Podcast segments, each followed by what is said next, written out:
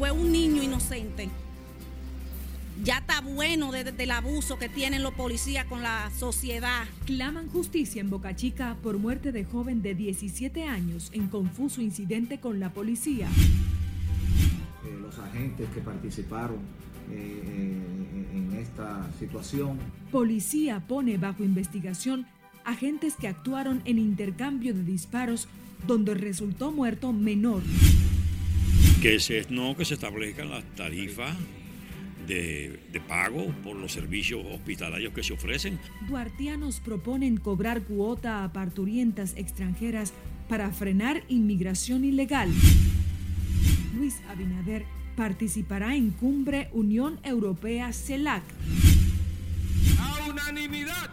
Y partidos políticos activan el proselitismo este fin de semana.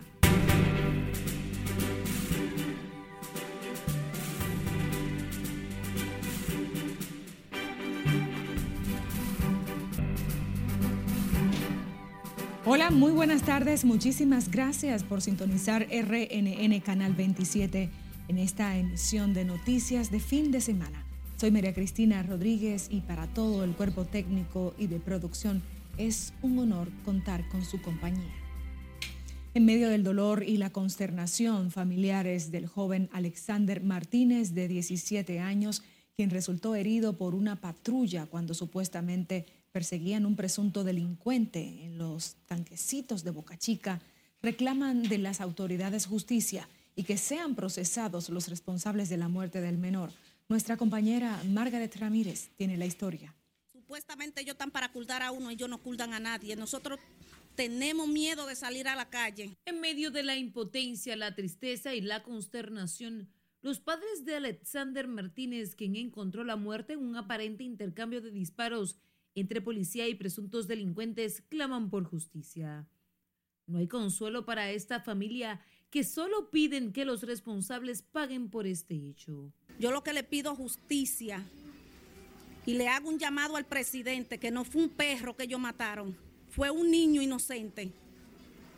Ya está bueno desde el abuso que tienen los policías con la sociedad, donde quiera, no aquí, sino donde quiera. Ya estamos hartos, Dios perdóname la palabra. El joven Alexander Martínez falleció tras varios días ingresado en el hospital Darío Contreras. Ellos no asimilan que ese niño está muerto porque era bien cariñoso, Alexander. Bien cariñoso era, bien sonriente con su vecino.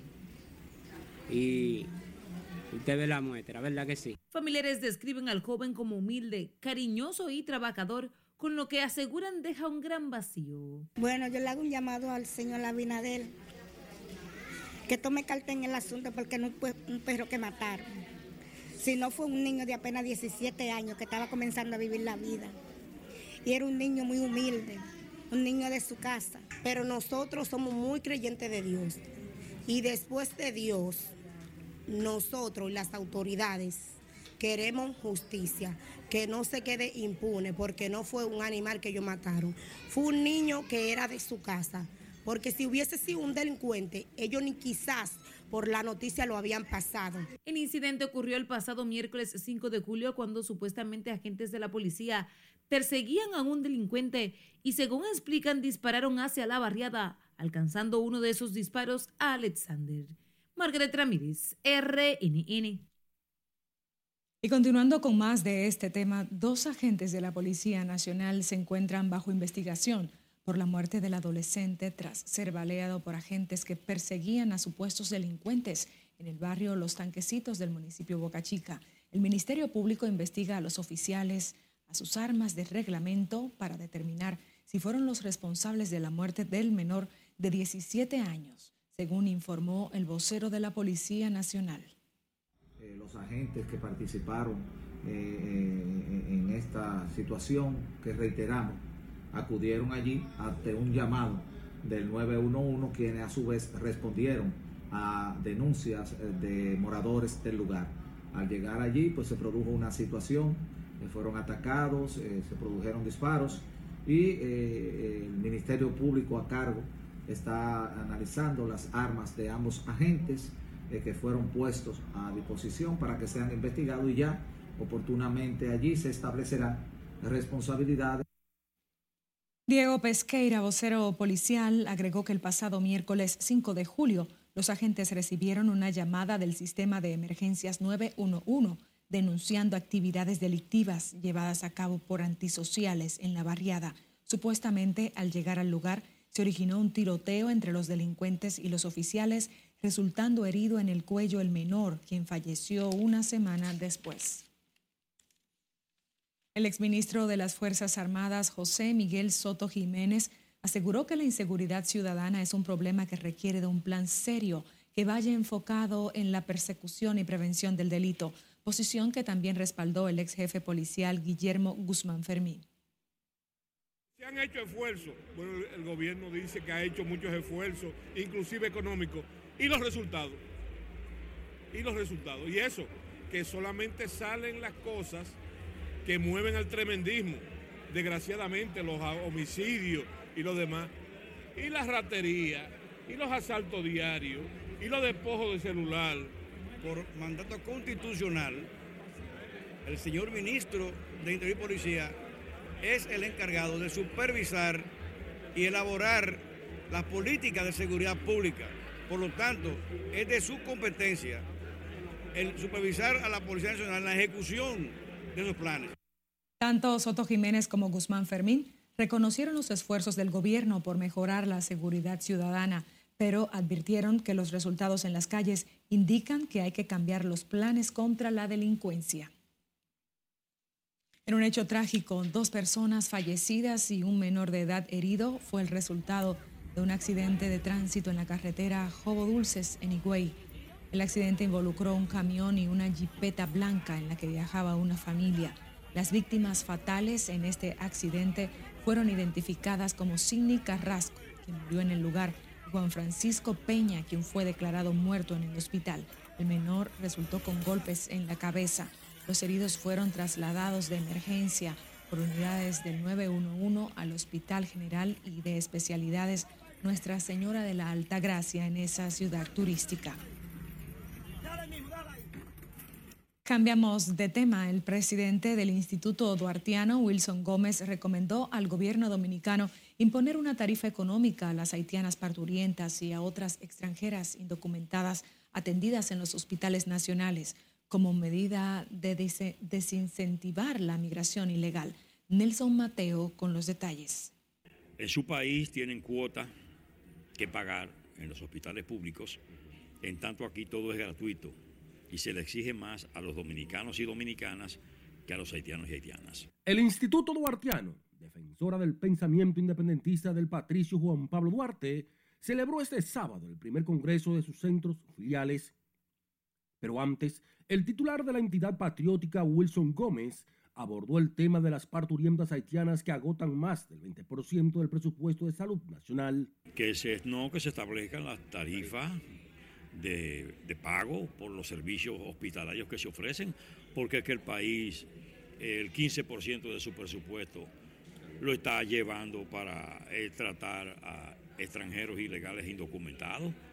Y esa es una situación insoportable, independientemente de la carga social y económica que significa esa desproporcionada presencia haitiana en territorio nacional.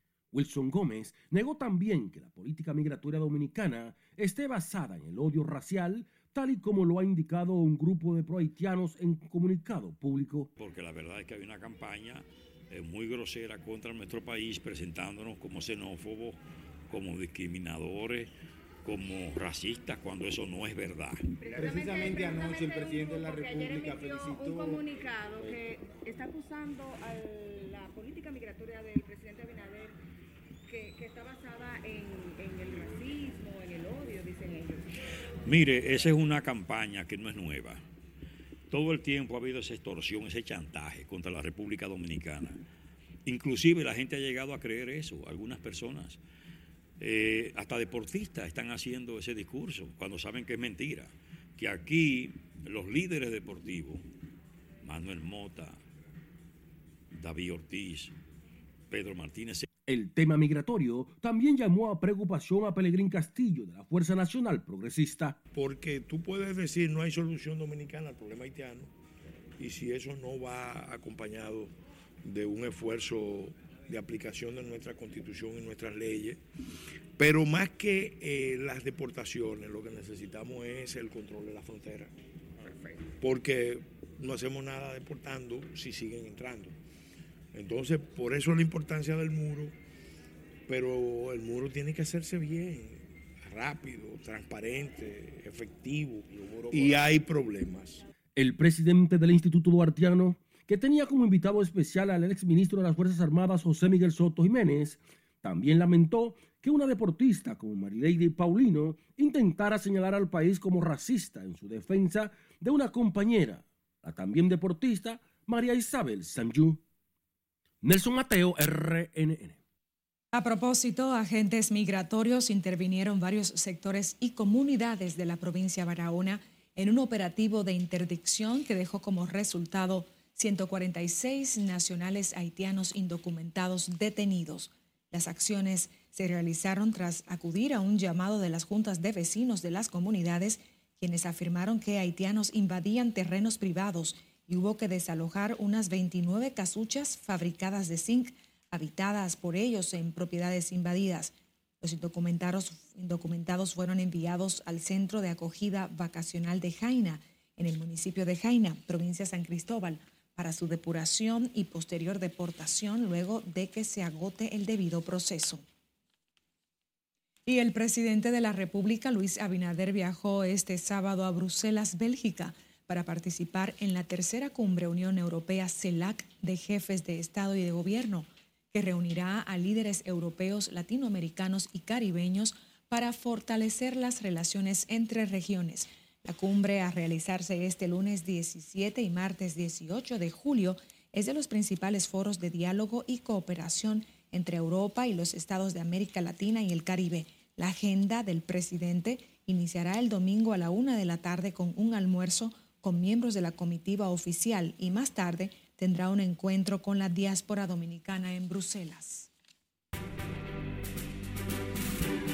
Que reciben sus certificados de.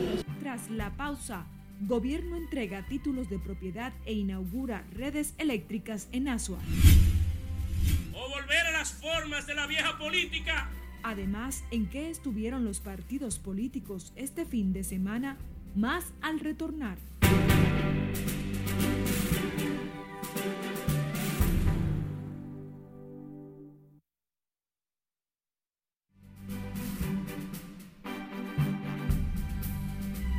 Al menos 96 personas fueron detenidas en diversos altercados durante la noche de la fiesta nacional francesa, mientras el sitio arqueológico de la Acrópolis de Atenas permanecerá cerrado por segundo día consecutivo por la ola de calor que supera los 43 grados Celsius.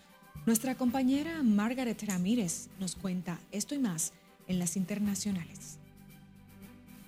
Al menos 96 personas fueron detenidas en diversos altercados durante la noche de la fiesta nacional francesa entre viernes y sábado, que en cualquier caso tuvo menor incidencia que el año pasado, como lo muestran los 255 vehículos incendiados un 40% menos que en el 2022.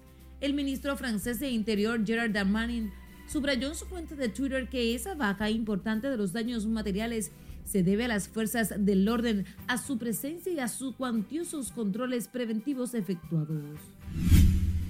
El sitio arqueológico de la Acrópolis de Atenas permanecerá cerrado por segundo día consecutivo durante las horas más calurosas en medio de una ola de calor extremo que azota a Grecia desde el pasado jueves y que puede elevar hoy los termómetros hasta los 43 grados.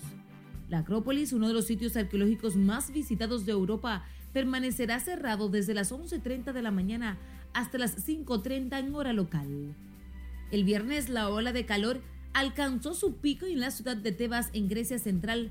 Se alcanzaron los 42.2 grados mientras que en varias regiones la temperatura sobrepasó los 42 grados.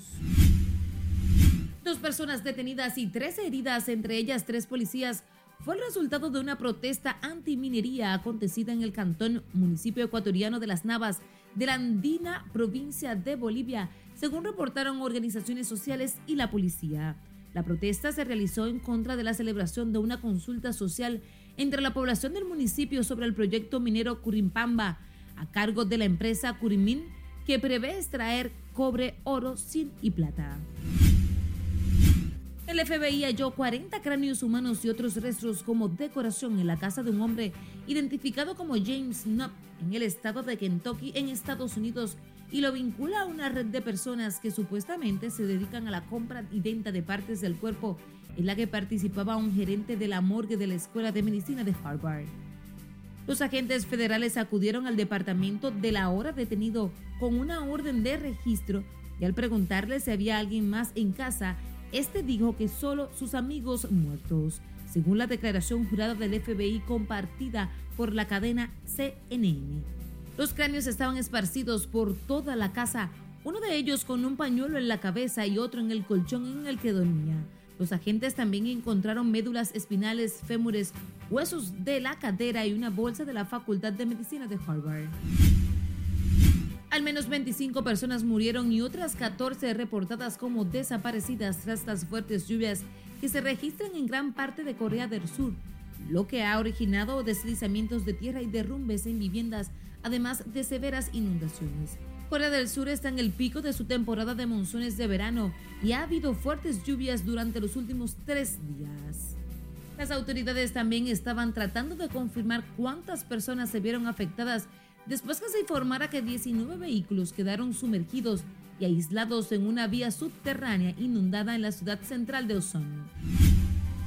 Cientos de vuelos fueron cancelados este sábado en el aeropuerto de Italia debido a una huelga del sector aéreo. De esta manera, la aerolínea ITA canceló 133 vuelos, mientras que Rainari y Vueling también cancelaron decenas de vuelos. Además, otras decenas de vuelos fueron suspendidos. Se reporta que se declararon en huelga los pilotos, los asistentes de vuelo, los cargadores de equipaje y personal del aeropuerto. Desde los sindicatos aseguran que la huelga se debe a desacuerdos totalmente insatisfactorios por la contratación con la aerolínea Malta Air que opera vuelos de Ryanair.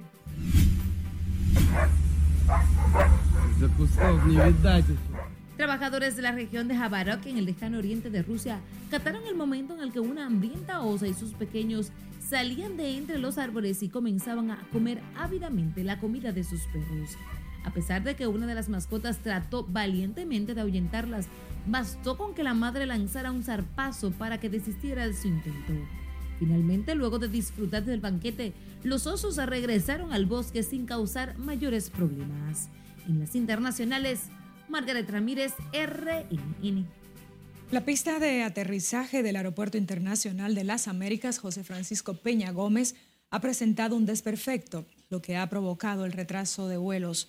La concesionaria Aeropuertos Dominicanos Siglo XXI confirmó el mal estado de la pista de aterrizaje que ha sido intervenida por empleados a los fines de restaurar el pavimento dañado por las lluvias. En un comunicado de Aerodón explica que la pista está operando de manera restringida debido al imprevisto que fue detectado en la mañana de este sábado tras el aterrizaje de una aeronave. Y agentes de la Dirección Nacional de Control de Drogas y miembros del Ministerio Público arrestaron a un alemán que era buscado en su país por narcotráfico y otros delitos. Estefan Menge, de 51 años, fue capturado en el distrito municipal San Víctor Arriba de la ciudad Santiago cuando se trasladaba en una motocicleta de alto cilindraje.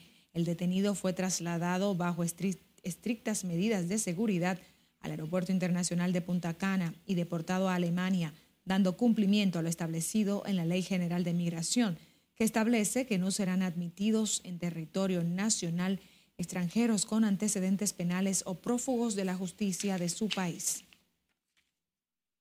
La Junta Central Electoral avanza en el montaje de los comicios del 2024 que inician con la contienda interna de los partidos políticos y la definición de las candidaturas, proceso que debe estar ya listo para octubre. Y como nos cuenta Margaret Ramírez, el calendario electoral establece plazos fatales a cumplir que ya van corriendo. Los plazos establecidos han sido respetados. A toda máquina, la Junta Central Electoral debe ir cumpliendo con los plazos establecidos en el cronograma electoral para el montaje de las elecciones municipales, congresuales y presidenciales del 2024. el partido se reserva el derecho de llevar sus candidatos por razones cualesquiera. Entonces nosotros vamos a determinar sobre la base de lo que convenga al partido, lo que convenga a la boleta electoral, cuáles precandidatos pueden aspirar. Abierta la precampaña y el proselitismo electoral, van corriendo los plazos para determinar los candidatos que se debatirán por los más de 4.113 puestos electivos. La Junta, como órgano de comicios, ya ha socializado con los partidos la tecnología a utilizar para la transmisión de los resultados y la adquisición de equipos para completar los escáneres. Sí, el calendario va a buen ritmo, con el respeto eh, de los partidos, agrupaciones y movimientos políticos en este inicio de la precampaña. Vamos eh, viento en popa, gracias a Dios.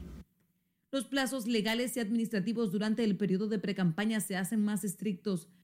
Para lo que resta de julio, queda la presentación del diseño definitivo de la boleta de las elecciones primarias, las pruebas regionales del sistema de cómputo electoral, el primer simulacro general del proceso de logística electoral y la revisión de la señal de transmisión desde los recintos electorales, entre otros.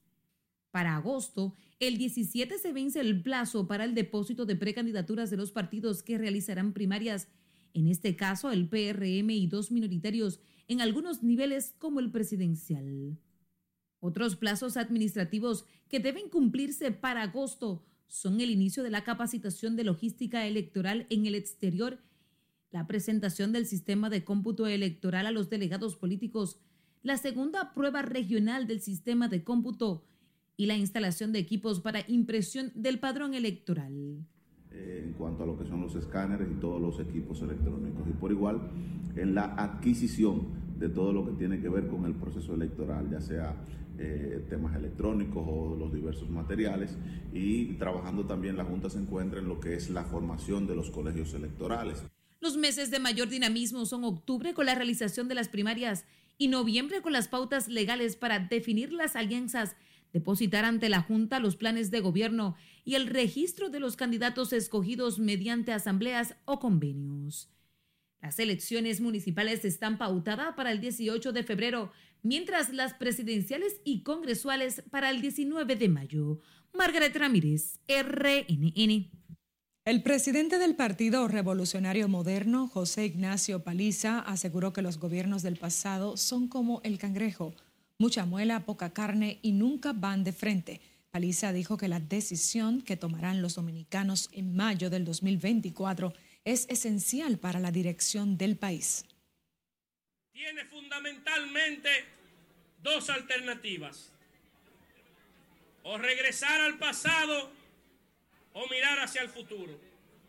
O volver a la opacidad del pasado o construir junto al pueblo un futuro cada vez más brillante.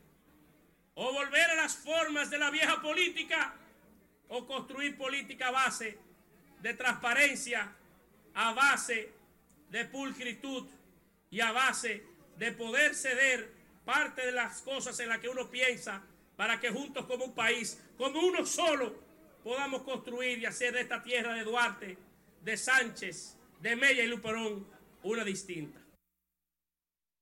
El presidente del partido oficialista habló en esos términos al encabezar la ceremonia de juramentación de la dirigente Giselle Santana en Bánica, provincia Elías Piña.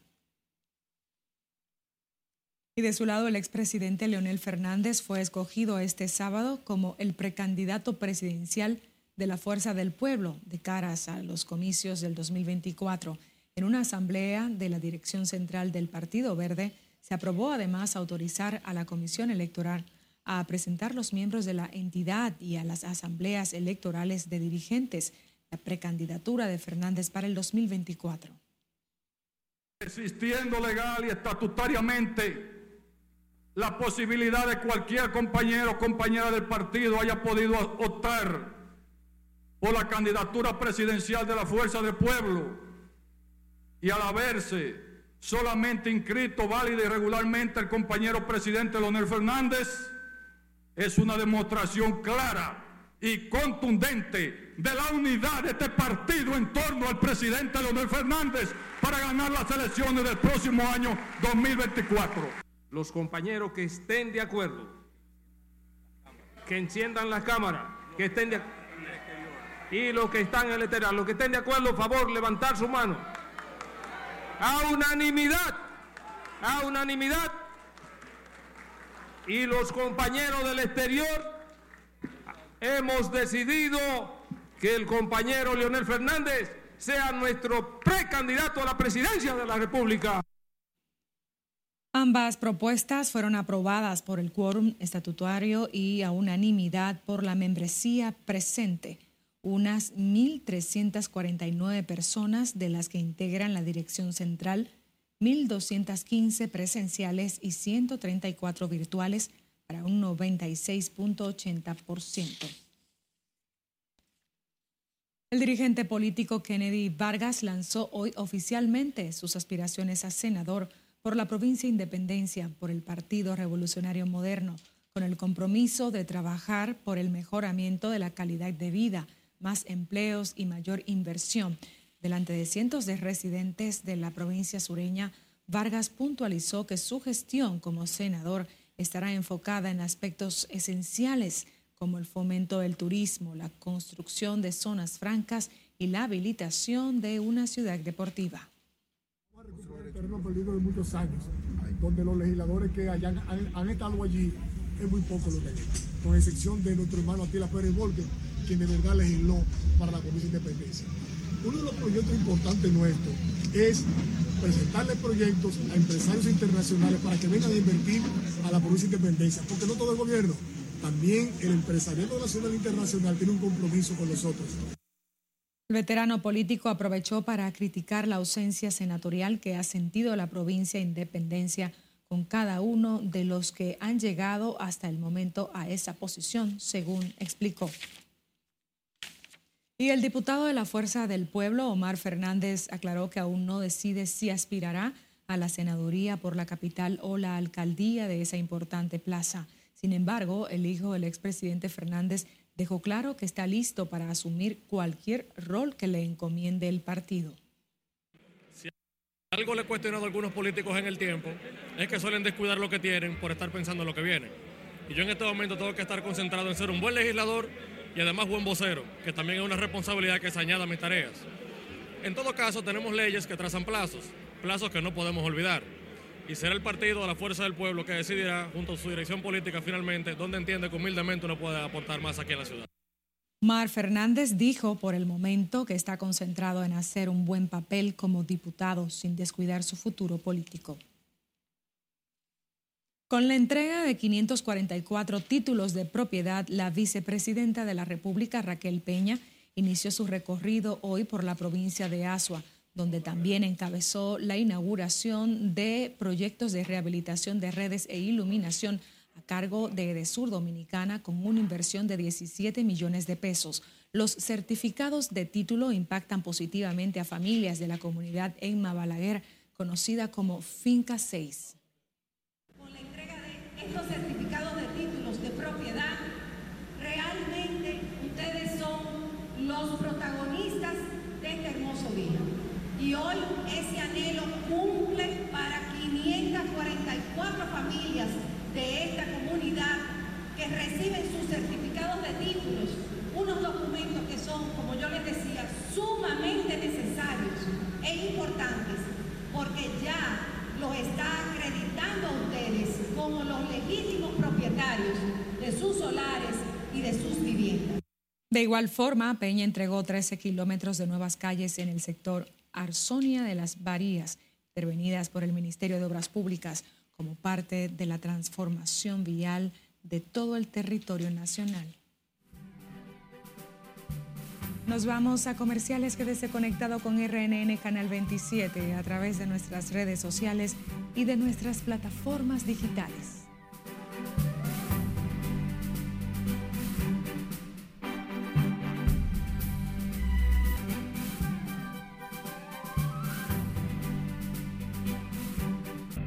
día como hoy, hace 147 años, falleció el padre de la patria, Juan Pablo Duarte, la ciudad de Caracas, Venezuela, a los 63 años.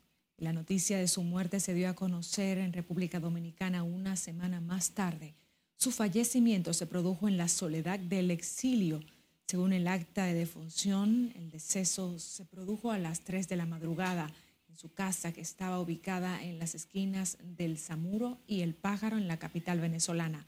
La causa del deceso, de acuerdo con el Instituto Duartiano, fue por una pulmonar, mejor conocida como tuberculosis.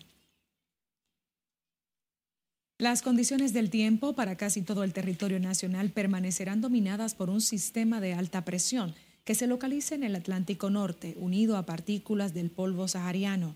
Para este domingo, la interacción de una onda tropical y los efectos de una vaguada aumentarán la humedad e inestabilidad desde horas matutinas con aguaceros dispersos. Ahora estas condiciones meteorológicas van a cambiar para el día de mañana por el acercamiento de una onda tropical. Por esta razón, en horas de la tarde estamos previendo incrementos nubosos que puedan generar aguaceros dispersos, algunas tronadas y ráfagas de viento que estarán hacia eh, provincias de Atomayor, El Ceibo, en Monte Plata, en puntos de Sánchez Ramírez, Monseñor Noel, La Vega y otras eh, mientras avance las horas de la tarde. Eh, las temperaturas seguirán calurosas, mantenemos la recomendación de ingerir agua frecuente. El reporte de la UNAMED indica que si bien el clima favorece las actividades al aire libre, las temperaturas seguirán muy calurosas, por lo que recomienda no exponerse directamente a los rayos solares.